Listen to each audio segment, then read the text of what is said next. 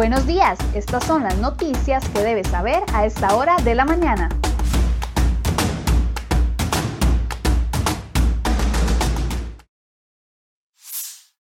Hola, ¿qué tal? Muy buenos días. Gracias por acompañarnos en Cere Hoy Noticias. Vamos de inmediato con las informaciones que preparamos para ustedes el día de hoy en la portada de cerehoy.com.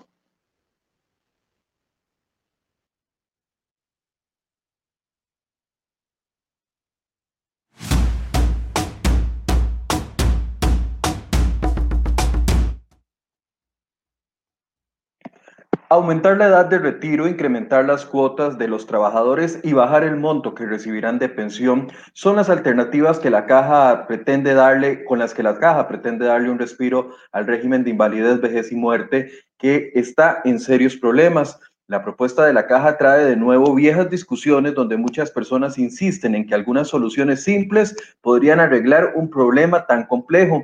Se soluciona el déficit de 100 billones de colones que tiene el IVM cobrando la deuda del Estado con la caja o eliminando las pensiones de lujo. Bueno, cereoy.com se dio a la tarea de recuperar algunas de esas inquietudes y comentarios para tratar de aclararlos apoyados en fuentes documentales y oficiales. Por ejemplo, si el Estado pagara la deuda de 1.4 billones que tiene con la caja, no se solucionaría el problema, ya que solamente 250 mil millones de ese monto llegarían al sistema de pensiones. Sería un buen paso que se quedaría muy corto porque el problema es 71 veces más grande. En nuestra portada el día de hoy podrá encontrar cómo impactaría el régimen otras ideas como aumentar la formalidad, eliminar las pensiones de lujo o invertir el dinero de forma distinta. También ayer en el programa Enfoques hicimos un análisis de este tema y lo puede repasar en nuestro perfil de Facebook.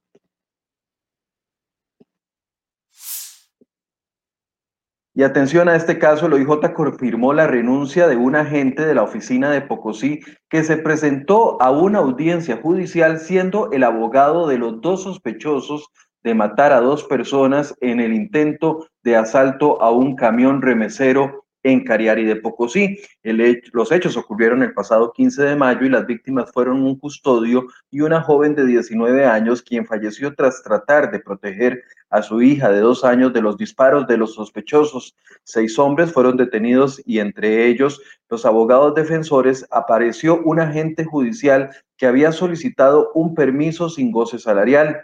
Inclusive, tras su participación, el OIJ elevó el caso a una inspección judicial para que se determinara si existía alguna falta disciplinaria.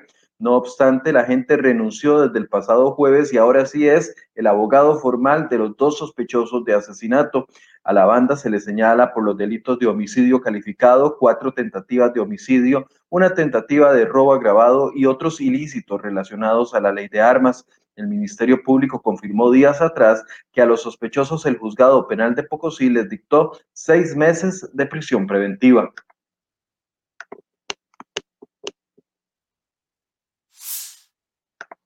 Y otro caso que llama mucho la atención, el Consejo de Gobierno decidió retrasar una investigación contra el embajador de Costa Rica en China, don Rodrigo Delgado Soto, quien al mismo tiempo es yerno del ministro del MOP, Rodolfo Méndez Mata.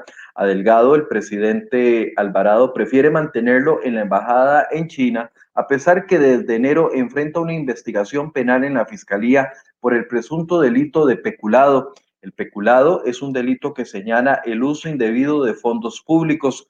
Al embajador se le cuestionó por presuntamente usar los recursos de la sede diplomática allá en China para impulsar la carrera de su hijo y al mismo tiempo nieto de Méndez Mata, don Juan Manuel Delgado. El canciller de la República, Rodolfo Solano, declinó a tomar una decisión sobre el futuro del embajador, a pesar de que tenía la potestad legal de abrirle un procedimiento administrativo. Esto luego de que recibiera un informe de la auditoría de la Casa Amarilla sobre el caso. Solano prefirió pasarle el caso al Consejo de Gobierno, que ahora lo tiene retrasado, y desentenderse del asunto.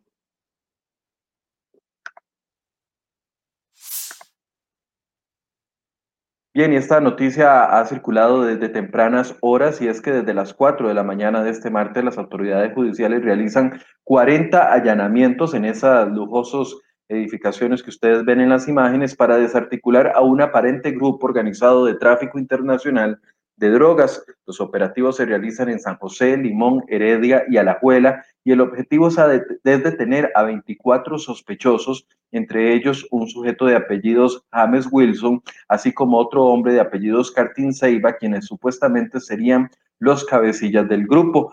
Dentro de los sospechosos se encuentran otra vez cuatro sujetos relacionados al OIJ, dos de ellos que ya están fuera de la institución, pero fueron agentes, y otros dos que actualmente son agentes del OIJ.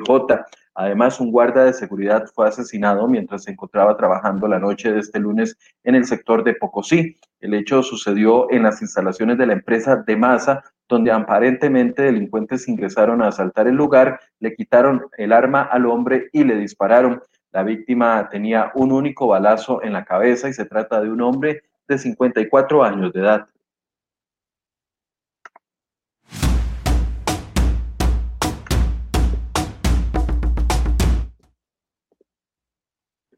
Más de 460 empresas de Costa Rica están dispuestas a comprar las vacunas contra el COVID-19 al costo y donarlas con el fin de acelerar la campaña de vacunación en el país, esto ante los graves problemas y la lentitud del programa de vacunación del gobierno. Así lo informaron distintas cámaras empresariales la noche de este lunes tras una reunión con el gobierno y la administración de don Carlos Alvarado. En la cita pidieron acelerar la vacunación mientras el país atraviesa por el, el peor momento de la pandemia. El sector privado además remitió información a la Comisión Nacional de Vacunas sobre toda la variedad de vacunas que se están aplicando en el mundo y que están salvando vidas, mientras que Costa Rica sigue eh, aplicando solamente las de Pfizer y AstraZeneca. A pesar de que una de las vacunas chinas ya fue preaprobada por la Organización Mundial de la Salud, la respuesta del gobierno sigue siendo la misma. Procederán hasta que Estados Unidos o Europa dé un visto bueno. Los empresarios también hicieron un ofrecimiento de instalaciones profesionales, soluciones tecnológicas y otras capacidades para acelerar y mejorar el proceso de vacunación.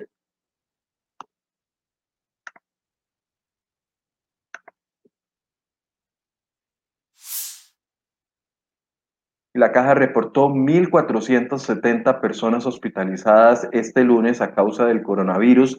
De ellas, 534 están en las unidades de cuidados intensivos. Este número, por supuesto, que rebasa altamente la capacidad máxima de dichas unidades. El país registró este lunes 1.139 casos nuevos y en los últimos tres días, desde el sábado hasta ayer, habían muerto 84 personas más. El Centro Centroamericano de la Población dio una luz al final del túnel, del túnel al decirnos que la tasa de reproducción R bajó considerablemente con los datos de la última semana.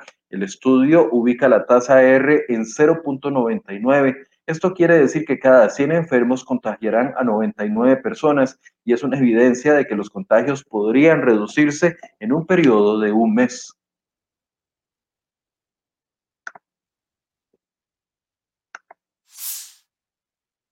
Bueno, y la noticia que miles de estudiantes, padres y profesores estaban esperando desde hace meses finalmente se dio. Este lunes el Ministerio de Educación Pública comunicó que las pruebas FARO sí se van a realizar este año, pero con cambios sustanciales. Los estudiantes de último año de primaria y secundaria no tendrán que aplicar la prueba FARO y para graduarse tendrán que cumplir con un examen de aprendizajes esperados que tendrá un valor menor a las pruebas FARO. En el caso de primaria, el valor de ese examen va a ser de 20% y en el caso de secundaria, el valor sería de 25%.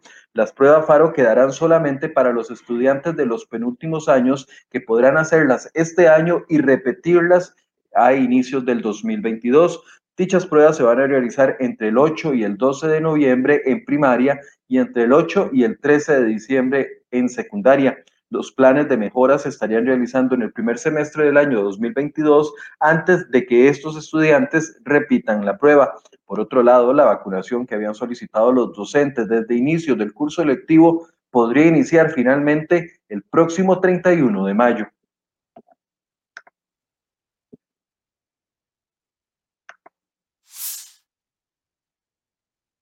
Bueno, y le hemos dado seguimiento a este tema a un año exacto para que deba estar lista la ampliación de la Ruta 32. Las obras entre Río Frío y Limón cargan con un retraso del 26%. El proyecto de 107 kilómetros a cargo de la empresa China Check debería concluir a más tardar el 22 de mayo del año 2022. Sin embargo, a 12 meses para que se cumpla ese día, los indicadores del proyecto divagan entre claros y oscuros. Al cierre de abril, la construcción registraba un avance real de solamente el 37.1%, versus un 63.1% que tenía que estar listo, ya las proyecciones se habían dado para esa fecha.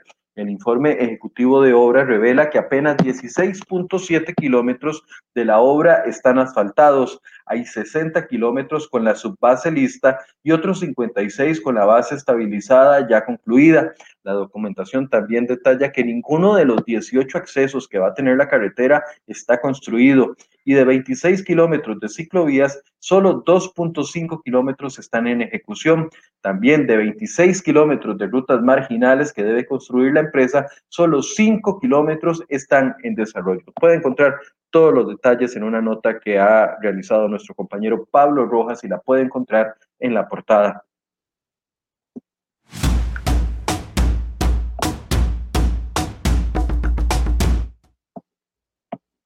Bueno, en materia económica, los diputados concluyeron la discusión y votación de, los 188 mociones de revisión que impedían el avance del proyecto de ley de empleo público. Sin embargo, todavía falta un proceso largo. A partir de ahora, el texto legislativo deberá de ser sometido a un periodo de consulta con las instituciones por un plazo de 10 días. Tras esta etapa, los diputados podrán dar inicio con su discusión por el fondo. Para esta discusión, cada uno de los 57 diputados va a tener un tiempo de 20 minutos para hacer su referencia sobre el tema. Seguidamente, la iniciativa se sometería a su votación en primer debate y las proyecciones de los diputados es que esta primera votación se realice hasta la segunda semana de junio. Antes del segundo y último debate del proyecto deberá de ir a una consulta con los magistrados de la Sala Constitucional, lo que podría demorarse además unos 30 días adicionales. El proyecto de ley de empleo público es catalogado por el mismo gobierno como el eje central del acuerdo con el Fondo Monetario Internacional para alcanzar un financiamiento por 1.750 millones de dólares. Además, los diputados aprobaron en primer debate el proyecto de ley que suspende el aumento salarial que iban a recibir durante este mes de mayo.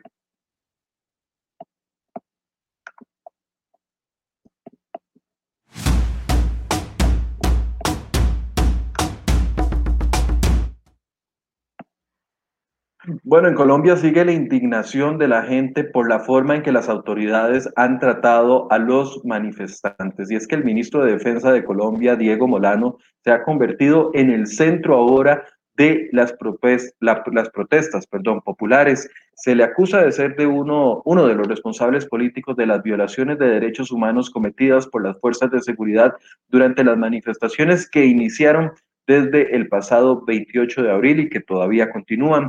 Cientos de personas pidieron su destitución y enjuiciamiento este lunes frente al Senado, donde el ministro se enfrentaba a una moción de censura. Esto continúa este martes porque el ministro ahora comparecerá ante el Congreso. En su intervención del lunes, él dijo que recalcó que el gobierno lo ha hecho y ha respetado la manifestación pacífica pero que es contundente contra la violencia y todas las vías de hecho que afecten los derechos de los colombianos, refiriéndose a los bloqueos. La crisis social desatada contra la, contra la ya retirada reforma tributaria del gobierno ha resultado en al menos 55 víctimas mortales y según grupos de derechos humanos como Human Rights Watch, dice que 43 de estos son datos que tiene la Fiscalía, pero hay más víctimas.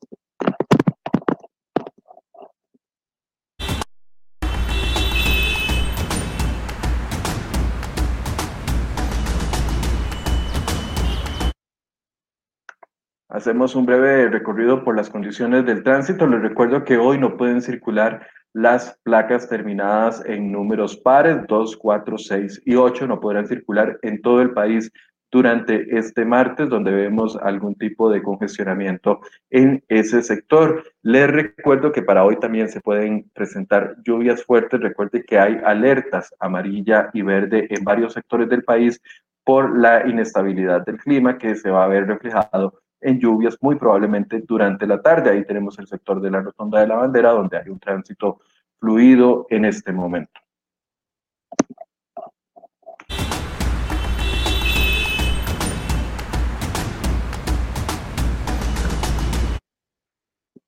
Y a las 8 y 30 de la mañana inicia Enfoques. Hoy no inicia a las 8 de la mañana, sino que va a iniciar hasta las 8 y 30 AM. Y ahí hoy estaremos conversando con el exministro de Hacienda, don Rodrigo Chávez, quien va a estar dándonos su punto de vista sobre las últimas noticias que ha pasado con el tema de las pensiones y también con el avance del proyecto de ley de empleo público avanza a un ritmo adecuado, se va a lograr la negociación con el Fondo Monetario Internacional, porque el gobierno aún no ha pedido un aumento del plazo, ya que el plazo se va a vencer el próximo mes. Bueno, todas esas dudas las vamos a analizar con el economista y exministro don Rodrigo Chávez, a quien nos invito también para que me acompañen a hacer esta entrevista en conjunto. Muy buenos días.